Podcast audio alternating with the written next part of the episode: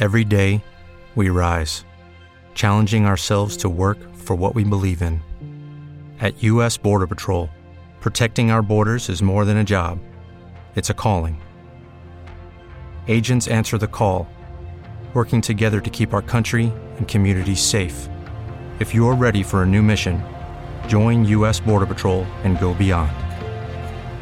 Learn more at cbp.gov/careers. Futu Podcast. Los podcasts de Futurock. Cápsula. Cápsula de radio.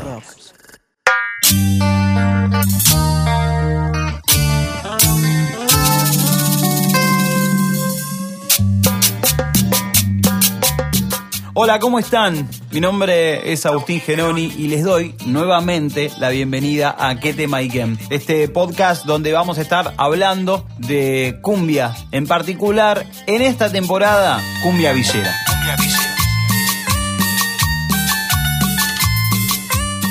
En el capítulo anterior, bueno, tocamos varios temas. En principio, el contexto de nacimiento de esta nueva forma de hacer cumbia los cambios que provocó en la propia movida tropical, en que comenzó a diferenciarse de la manera de hacer cumbia que se tenía hasta ese momento. Hablamos de Amar Azul, esa banda que cobijó al mismo tiempo a dos músicos que terminaron siendo muy influyentes para la cumbia villera. De ahí la mención a Gonza Ferrer y el antecedente concreto de esa proto cumbia villera que fue la danza del tablón por Guachín finalizamos con la introducción de lo que vamos a estar charlando hoy, del tema principal de este segundo episodio de ¿Qué tema y qué? Como ustedes saben, yo no soy ningún logi ni cheto. Hace varios años que escucho cumbia, no sé. Vamos a hacer ahora un himno nacional de la cumbia y ahí tiramos la remera, ¿está? Comienza así de esta manera y dice así, pará. Vamos a hablar de Pablo Lescano. Manito bien arriba, arriba, arriba, arriba, arriba.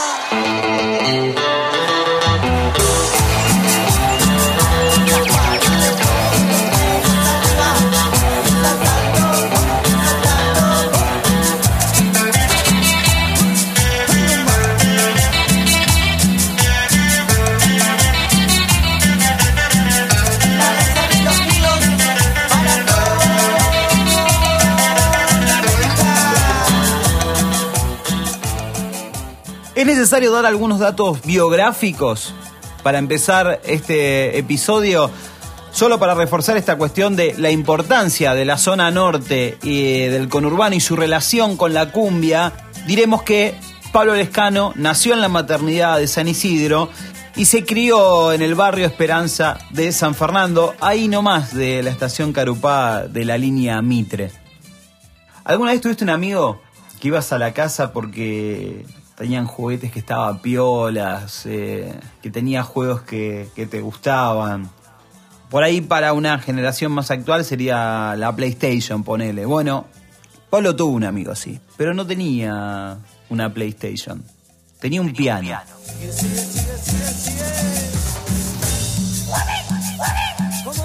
Si bien lo vamos a considerar autodidacta, cuenta la leyenda que fue solamente un mes a clases con un profesor que era de guitarra, pero algo de piano entendía.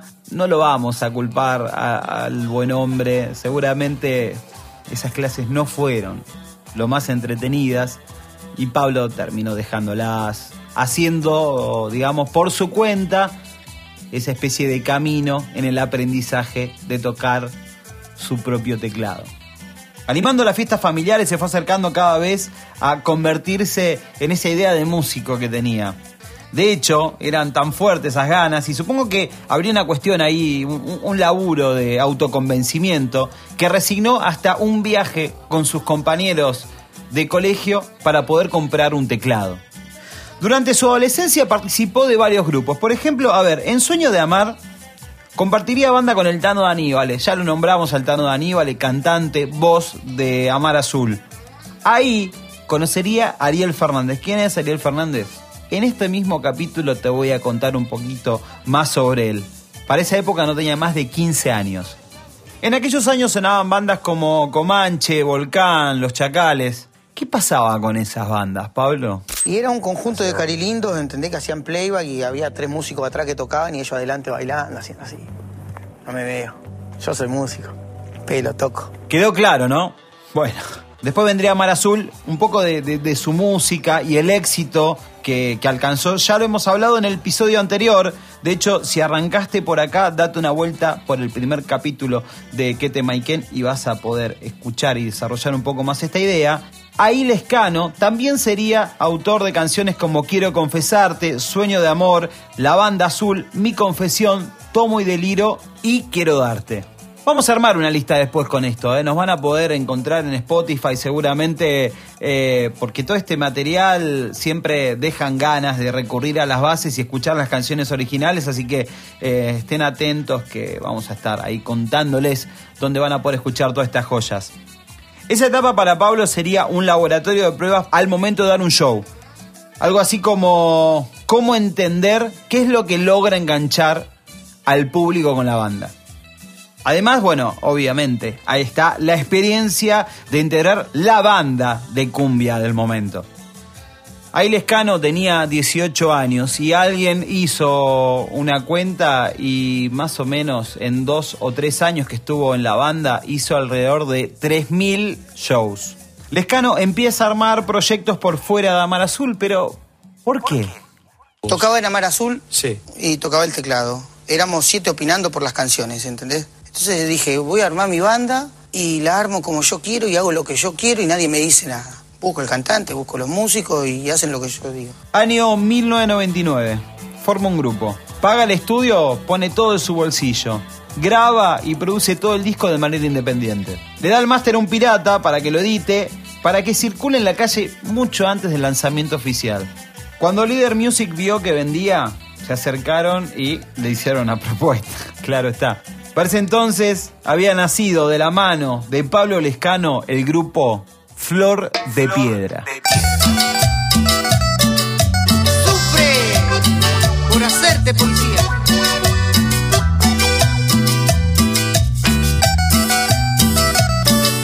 Yo cantaba el amor, pero mi cara no daba para cantar romántico. Esto lo dijo Dani Lescano, también conocido como el cacique, que cuando Pablo le mostró la letra de Sos Botón, él dudó en darle la voz y inclusive le dijo, che, ¿te parece? Dani recién había salido de estar en Cana y estaba cantando una canción con un contenido, la verdad que bastante picante. Lo hace. Aunque el grito de Flor de Piedra hablaba de cumbia cabeza, eh, Sos Botón es, sin lugar a duda, el primer éxito de esta movida que, bueno, sí, fue un productor el que le puso cumbia villera, pero después fueron las bandas las que tomaron ese concepto para describir qué era lo que estaban haciendo de nuevo. y solo eras un botón. Y solo eras un botón. Hoy se lo conoce con ese nombre al género. Nunca vi un policía tan amargo como vos. Las letras, como contamos en el primer episodio, iban a hablar de esta relación con la policía. También contamos que de esto se había encargado algunas bandas del punk rock de los 90, acá en nuestro país, como dos minutos. ¿Casualidad? Yo me acuerdo que era pibe y escuchar eh, dos minutos. Pasa el tiempo, seguís con la cerveza, a lo lejos se ve una patrulla, alguien grita, ya viene la ayuda y todos esos temas así. Y todas las canciones que cuando iba a bailar eran, y tu boquita perfumada, tu bello cuerpo de mujer. No había canciones que cantaran lo que se veía en el barrio, ¿entendés? Entonces ahí decidí hacer temas así. Vos sos un botón. Nunca vi un policía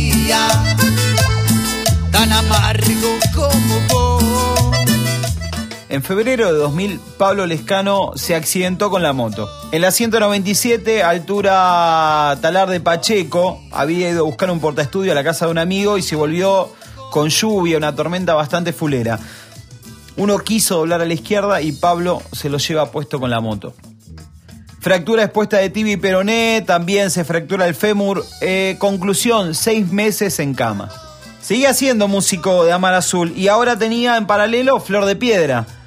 Alguna versión periodística del momento diría que la banda no quiso bancarlo a Pablo durante ese tiempo de recuperación y que el escano ahí optaría por la salida de la misma.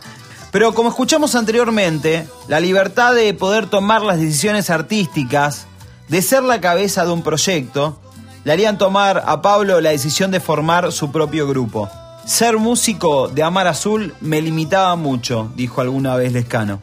Ese tiempo de reposo fue fundamental para empezar a componer desde la cama para varios proyectos.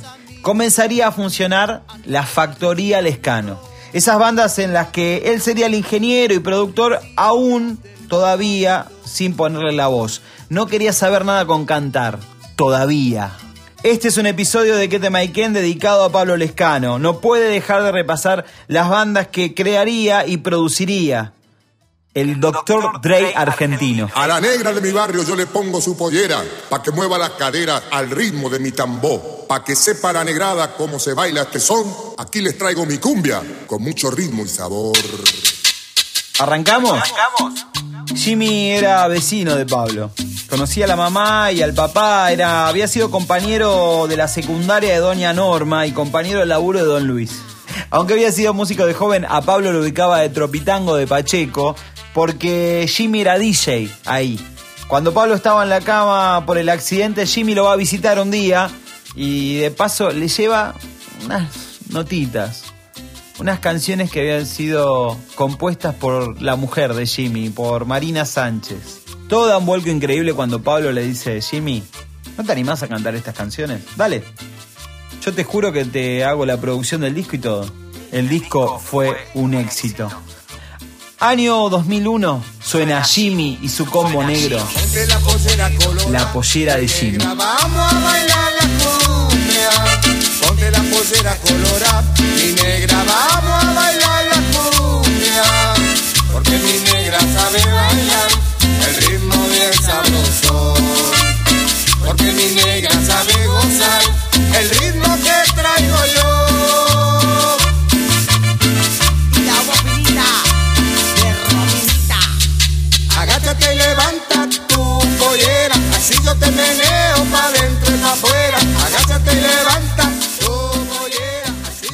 También del 2001, ¿se acuerdan que les mencioné Sueño de Amar? Que tenía un compañero, un tal Ariel Fernández. Bueno, estaba viendo en Gualeguaychú, él había nacido allá, hacía changas para juntar el mango. Y en ese momento Pablo lo llama, dice, che, volvete. Lo invita a ser la voz de otro de sus proyectos. En ese en particular retomaría lo que denominamos como la picaresca de Amar Azul y hasta se iría un poquito más al pasto. ¡Pata sucia!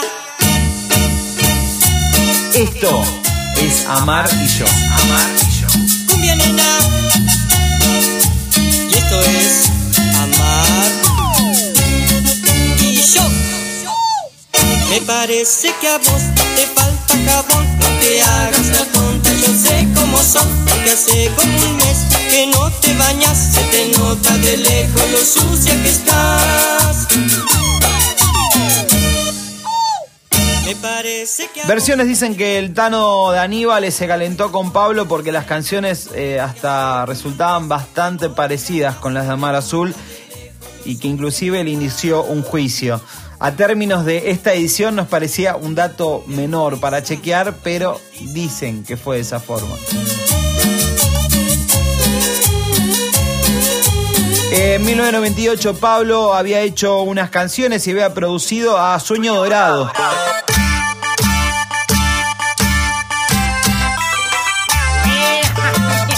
Una banda de cumbia en clave romántica. De ahí lo conocía al cantante, el Búfalo Ramos, y luego le produciría Si Pagan Boy. Los créditos de algunas de las canciones van a estar a nombre de Romina, la hermana de Pablo, como por ejemplo esta bella melodía, Si Pagan Boy, el remisero. un pobre cuando va a laburar en su amargo patrullero. Si no me tira la llave su amada, yo colo por la ventana.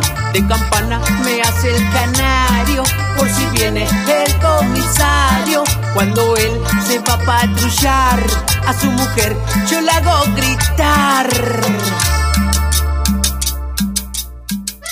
Y esto que vamos a comentarles ahora fue una decisión editorial bastante difícil porque si bien es un producto de 2002 y antes de ese año hay otro hito en la vida de Pablo Lescano que todavía no desarrollamos en Qué tema y dentro de la factoría Lescano hay una banda que muchos tienen en sus corazones y es necesario incluirla.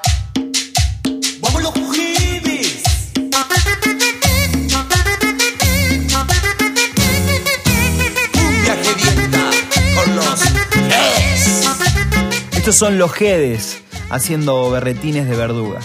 La voz, el Pepo Rubén Castiñeiras. Mueves esa cola de aquí para allá. No muevas esa cuna que yo me pongo gente. No muevas esa cuna, me despertas el nene.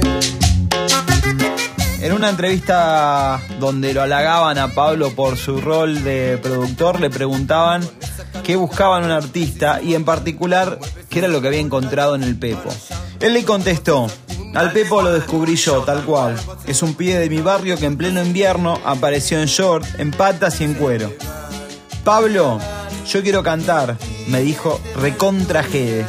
El pibe tiene carisma. Pepo, vamos a armar los Gedes y vos vas a cantar, le dije. Y todos mis amigos me agitaban, Pablo, ¿al Pepo lo vas a poner a cantar? ¿Estás loco? Y sí, le contestaba, porque el pibe tiene carisma. Porque cantantes que cantan bien hay un montón, pero después no transmiten nada en el escenario. Así no me sirve. Me garpa más un tipo como el Pepo, que transmita, que sea apasionado. Y entonces con él armé los Gedes. ¿Qué vamos a hacer? Ajedrez. ¿Qué vamos a hacer? Ajedrez.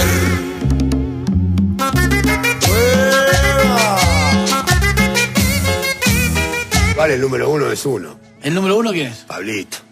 Sí, es Sí, el sí. uno. Es el uno, Pablo Sí, Lescano, para vos. sí, ya. Sí. Más allá de ser mi amigo, es un artista que lo que convoca a él no lo convocan muchos grupos grandes de otros palos. De otro género, sí, no. Yo creo que no hay un poder de convocatoria tanto como el de Dama Gratis. ¿Y te gusta lo que hace? Sí. Está, está a la vista lo que hace. Músico de la puta madre. Buenísimo. Gracias, Pepo. Vos mereces este espacio y aparte ya vamos a hablar de vos. Esperamos un ratito más. Hasta aquí la factoría Lescano. Eh, ¿Te parece que faltó algo? Arroba Agustín Geno, Instagram y en Twitter. Podés dejarme algún comentario con respecto a algún proyecto de Pablo Lescano que hayas escuchado y que a vos te parece que tal vez eh, habría que considerar la inclusión. Y bueno, la importancia del carisma en el escenario, eso que eh, había encontrado en el Pepo y que tanto valoraba en cada una de las voces de sus proyectos. Sería un factor que va a resultar determinante para empujarlo a Pablo a dar el paso que marcaría su carrera. Durante su reposo desarrolló muchas de las cosas que te contamos, pero lo más importante, lo que haría animarse a tomar el control total, sería comenzar las letras y ponerle la voz a la banda más importante del género y una de las más importantes desde ese entonces de la música popular argentina. Año 2001, Damas Gratis. Una banda que hoy, luego de 11 discos entre estudios, vivos, marcan un antes y un después en la cumbia. Vigentes desde ese entonces, superando etapas muy duras para el cantante, inclusive hasta una censura pasó Damas Gratis. Ya te vamos a contar un poco más sobre eso. Su primera canción, la que conocimos y cantamos todos, es esta. Se te ve la tanga de Damas Gratis Se te ve la tanga. o simplemente Laura.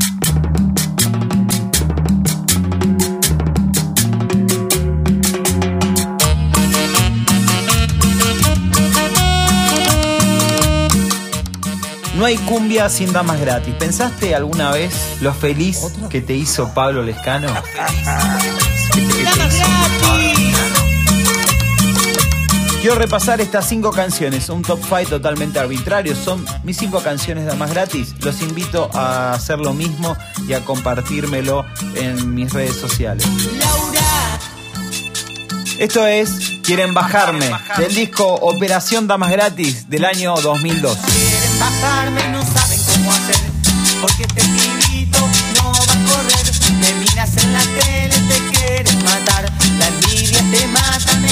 El humo de mi facito del año 2003. Quiero ponerme a vivir y un alto faso fumar por la mujer que mató mi sentimiento iré a buscar.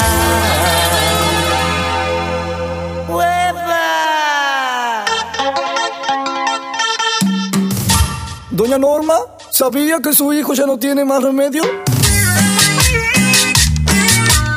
Yo tengo una piedra, Operación Damas Gratis, año 2002, inclusive eh, aquellos que tienen el disco, el CD original, en un track interactivo encontraban el video de esta joya. Ya tomando coca.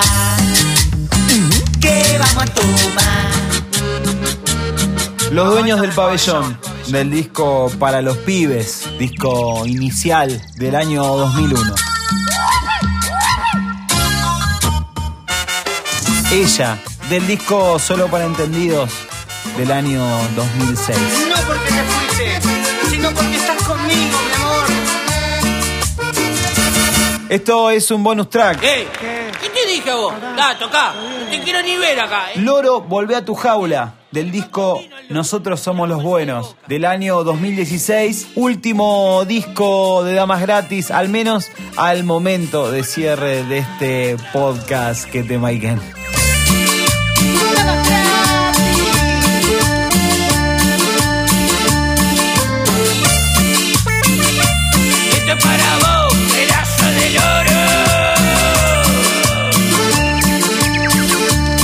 Lo de Damas Gratis y Pablo Lescano es historia viva.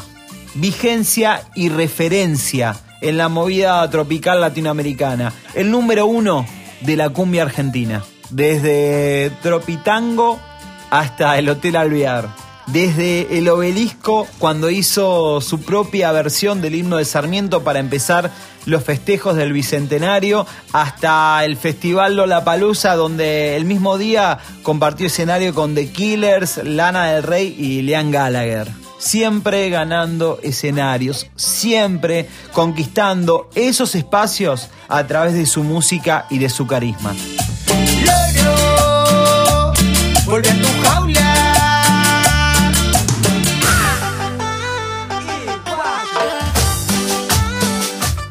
Me pueden acercar consultas en arroba Agustín Geno en Twitter o en Instagram, cualquiera de las dos redes, sobre todo lo que vamos hablando aquí en Que te Maiken. Baila una tuca fumanchar que levante las manos. Los testimonios de Pablo Lescano los pueden encontrar en las entrevistas que dio a Matías Martín en el programa Línea de Tiempo, a Lalo Mir en Encuentro en el Estudio, a Alejandro Fantino en Animales Sueltos y La Palabra del Pepo pertenece a una entrevista que le dio a Gerardo Rosín en el programa Morphy. Las manos también, que quiera ponerse a fumanchar, que levante las manos. Que quiera reírse sin parar, que levante las manos. Hemos finalizado este capítulo y seguramente muchos se preguntan, bueno, che, ¿dónde estaba el resto mientras pasaba todo el mundo lescano? Hablamos de Yerba Brava, de Mala Fama, de Pibes Chorro, Metaguacha. Esperen un poco. Todo eso y más lo van a encontrar en el próximo episodio de Que te Maican.